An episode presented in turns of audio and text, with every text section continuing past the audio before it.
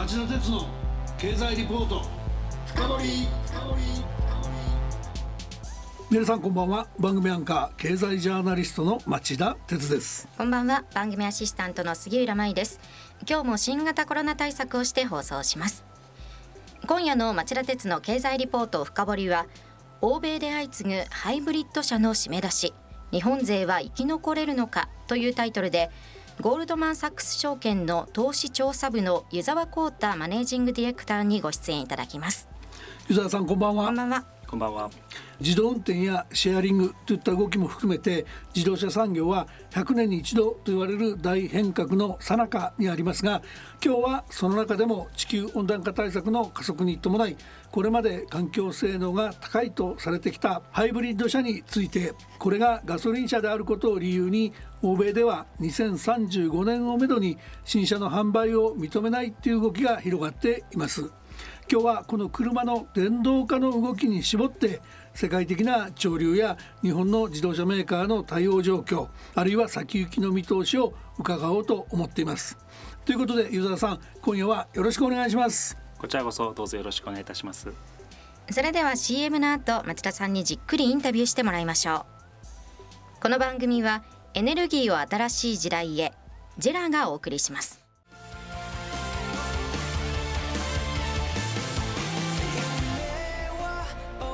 本気で夢を追いかける時新しい一歩を踏み出す時大切なものを守りたい時誰も見たことがないものを作り出す時自分の限界に挑む時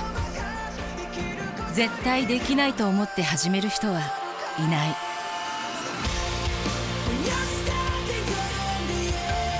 絶対なんて誰が決めた？CO2 が出ない日を作る。ジェラはゼロエミッション火力と再生可能エネルギーで2050年 CO2 排出ゼロに挑戦します。発電の常識を変えてみせる。ジェラ町田鉄の経済リポート深掘それではまず湯沢さんのプロフィールをご紹介します。湯沢さんは2001年にゴールドマン・サックス証券に入社。総合電機半導体セクターや自動車部品セクター自動車セクター韓国自動車セクターなどの投資調査に従事。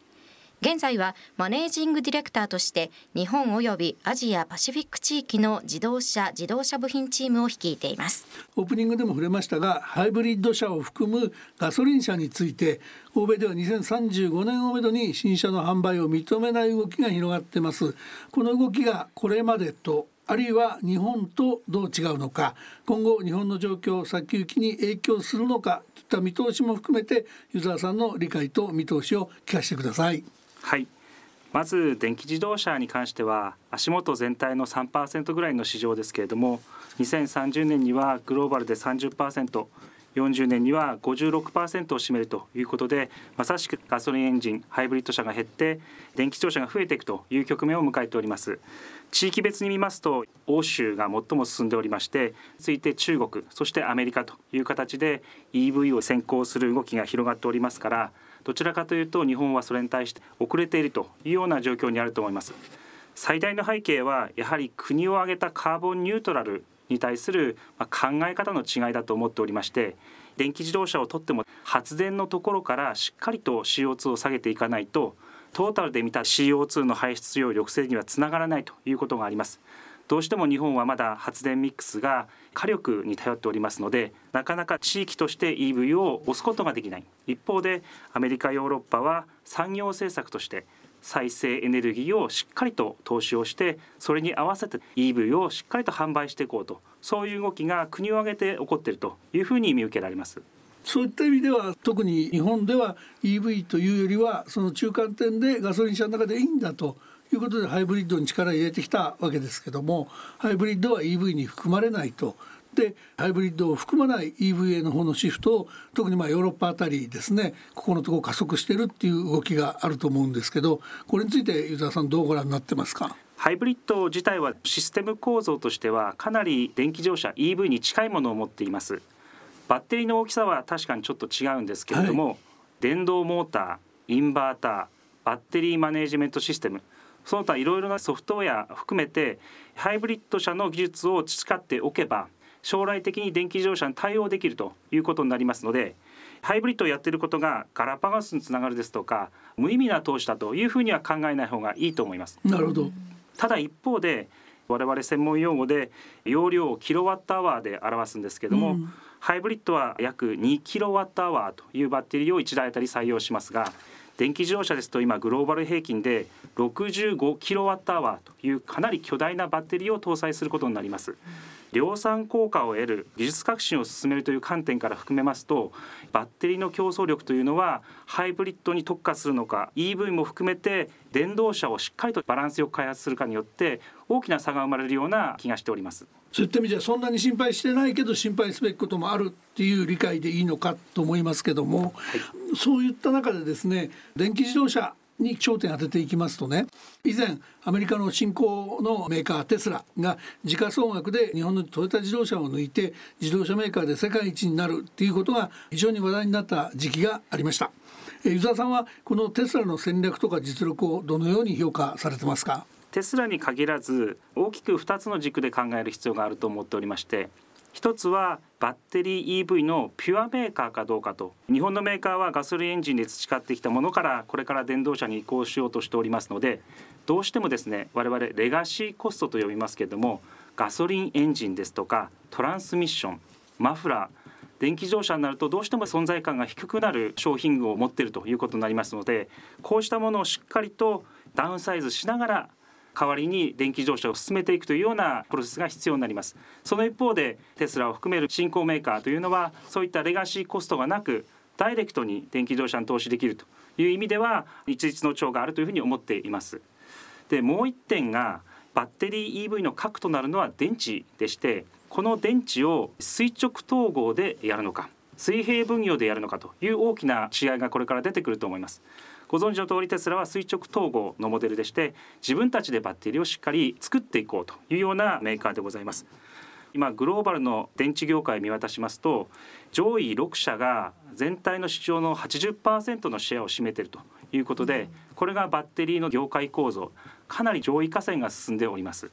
一方で自動車メーカーはどうですかというと3040社ぐらいのスターターも含めた自動車メーカーがこぞっていいバッテリーを欲しいというふうに言っておりますのでじゃあパワーバランスがどっちにあるんだというような議論になってくるわけです。そうしますとこれから先電気自動車でしっかりとビジネスモデルを確立していくということを考えると日本の自動車メーカーもしっかりと垂直統合で電池の投資というのも前向きに考えなければいけないのではないかというふうに考えられます。テスラなんかだと垂直統合のメーカーであることに加えてバッテリーのサプライヤーとしてもすごく注目されているんですけどもつまりその自分たちの使う分以上によそにも売っていくっていう動きが注目されてるんですけどこれは何か大きな影響ありますか？どのバッテリーメーカーもそういった動きはしておりますけれども現状でいくと自分たちの電気自動車の需要あるいは生産計画が非常に強いのでそういったビジョンは持っていますが他社に攪拌するというレベルでは今はないと思います、うん、むしろ今目下で起こっているこの電動化の流れをいかに自社のブランドとしてキャプチャーするかというところの方がメインになっているのではないでしょうか。EU 側は車の電動化を加速する一方ディーゼル車の燃費不正不祥事を起こしたドイツ勢がいち早く電動化への転換を打ち出しましたよね。で日本勢の最大のライバルであるフォルクスワーゲンなどの戦略については湯沢さんの評価それから解説聞かせていただけますか？ヨーロッパメーカーはやはり自国の政府 European Union として再生エネルギーを含めた大きな枠組みを今作ろうとしていると思います。その意味では日本のメーカーが置かれている環境よりもより早く電気自動車を手掛けなければいけないというような立場にあると思います。ここで大事になってくるのが LCA というコンセプトなんですけれどもライフサイクルアセスメントといいまして電気自動車が走る時だけではなくて電気自動車を作る時あるいは電気自動車のバッテリーを作る時にどれだけの CO2 を出してるかというような議論がこれから重要になってきますのでそういった観点からいきますと私は今までものづくり競争力だとコスト競争力だというような話をですね国をまたいで議論してきましたがそこにプラスアルファで CO2 競争力これがですね必要になってくるのではないかと思います。その観点からいきますとフォルクスワーゲン含むヨーロッパのメーカーというのは CO2 競争力を国として整備するということがある程度固まっておりますのでそこに対するま最適解として電気自動車を打ち出すということができるわけですね。一方で日本のメーカーというのは残念ながらまだ日本の CO2 競争力は高い方ではございませんのでどちらかといえばハイブリッドと EV とのバランスを取りながら電動化戦略を作っていくというところでこの辺に大きな差が出てくるんじゃないかなと思います。それぞれの国が属しているところの背景っていうのが次の質問にも関係してくると思うんですけども日本にとって輸出産業の牽引役である日本車メーカーの対応なんですけども実はその僕自身はナンバーワンのトヨタのハイブリッド車へのこだわりがちょっと強すぎるんじゃないかなとずっと感じてきたんですけどね。最近の発電サイドのゼロエミッションが進まないと車の電動化だけでは意味がないというトヨタの主張。これは国の脱炭素の議論としては大事なんですけど自分たちがそれをそんなにすっきりいけないんだっていう時のエクスキューズとしてはまあそういうことを言っておらずに充電する時は再生可能エネルギー使ってるか火力を使ってるかはそこは国に任せればいいのでそこまでの電動でちゃんと走るんだというところまではトヨタがきっちりシフトすべきじゃないかみたいなふうに僕は思ってたんですけどそこまで単純じゃないっていうことですかね。自動車メーカーとしてやはり環境政策をしっかりと対応することはこれは必要なんですけどももう一方で自動車メーカーの社会的意義というのはパーソナルモビリティをいろんなですね方々に提供するということだと思うんです。で先ほどフォルクスワーゲンとの比較等ございましたけれどもやはりトヨタ含め日本のメーカーは東南アジア含めやはり新興国への売上依存度が非常に高いということになりますので、うん、果たしてその新興国において十分なインフラが整っているのかあるいは新興国におけばまだ石炭火力がま主体になっているわけですから電気自動車を走らせることが必ずしもエコではないという国もあるわけですね。そうしますとパーソナルモビリティをしっかりと提供するというエコとパーソナルモビリティの両立を図ろうと思うとやはりここにハイブリッドというオプションを残しておかなければいけないと思いますのでトヨタが全方位外交としてやっていることは僕は正しいんじゃないかなと思っています。ただ一方でトヨタは自分たちで今1000万台年間販売していて協力している会社さんを合わせるともう1500万台規模になります。非常に大きな企業体になりますのでこのぐらいの規模があれば研究開発機設備投資含めていろんな技術にきちんと投資ができるということになりますがそうではない100万台規模200万台規模のメーカーが果たしてトヨタと同じように全ての技術を自分たちでやるのかという考え方については議論があると思うんです。それぞれのメーカーのビジネスモデルあるいは地域エキスポージャーに応じて得意な分野に特化していかなければいけないということがこれから起こると思いますのでトヨタの戦略とトヨタ以外の戦略というのはこれから大きくですね変わるんではないかなというふうに私は思います。今のお話私なりに理解しますとねトヨタに対するニーズもあるでしょうしトヨタ自身の生産のロットもあるから EV とハイブリッド両方引っ張っていっても十分にあのロットがあれば対応していけるだろうと一方でその今おっしゃった200万台ってことはないですけどもそうでないメーカーまあ日本車というかどうか微妙ですけど日産という会社もありますしホンダっていう会社もありますよねこのクラスの戦略としてはどういうのを見ていけばいいんですかね？これはもうまさしく提携戦略というところに尽きると思うんです。一社では全ての技術は賄えないけれども複数社と提携することによって得意分野同士を合わせると、まあ、これは実際にやってみるとですねそんなに簡単な話ではなくて各企業のエンジニアの小競り合いはですね当然つきものなんですけれども、ホンダって言えばジェネラルモーターズというところで北米での提携があって、日産で言えば当然ですけどもフランスのルノーという会社との提携の中で自分たちがやる分野を例えば電気自動車あるいはハイブリッドあるいはそのガソリンエンジンというところで区切って細分化して企業規模としてトヨタに匹敵するような投資あるいは R&D の予算を捻出しようというこう動きをしているわけです。ただこれはあの冒頭にも申し上げましたけれどもトヨタという一事業体でやるのと同じぐらいのですね企業規模の会社が切磋琢磨しながらしのぎを削るという思いでいくと早めに実現しやすいのはやはり一企業一つのエンティティとしてビジョンを持った方がやっぱりいいと思いますので他社とのすり合わせ技術のすり合わせをしていくのはそんなに簡単な戦略ではないと思います。ただそうしないとトヨタ規模の開発いろんなものにですねしっかりと投資していくということはままならない状況にこれから入ってくると思います。なるほど。最後にですね今後の自動車メーカーの競争力を大きく左右すると見方もある次世代も含めた電池の競争ですね。これ湯沢さんどういうふうに見てますか？ここがもうまさしく今最大のですねフォーカスになってくると思います。電気自動車においてのエンジンは電池なわけですから、ガソリンエンジンに競争力のない自動車メーカーが果たして今まで成功してきたかという歴史も紐解けばすぐ分かることなんです。電池の分野においてはやはり技術のイノベーションというところとスケールメリットですね。この2つを本当に両立させないといけないというふうにひしひしと感じています。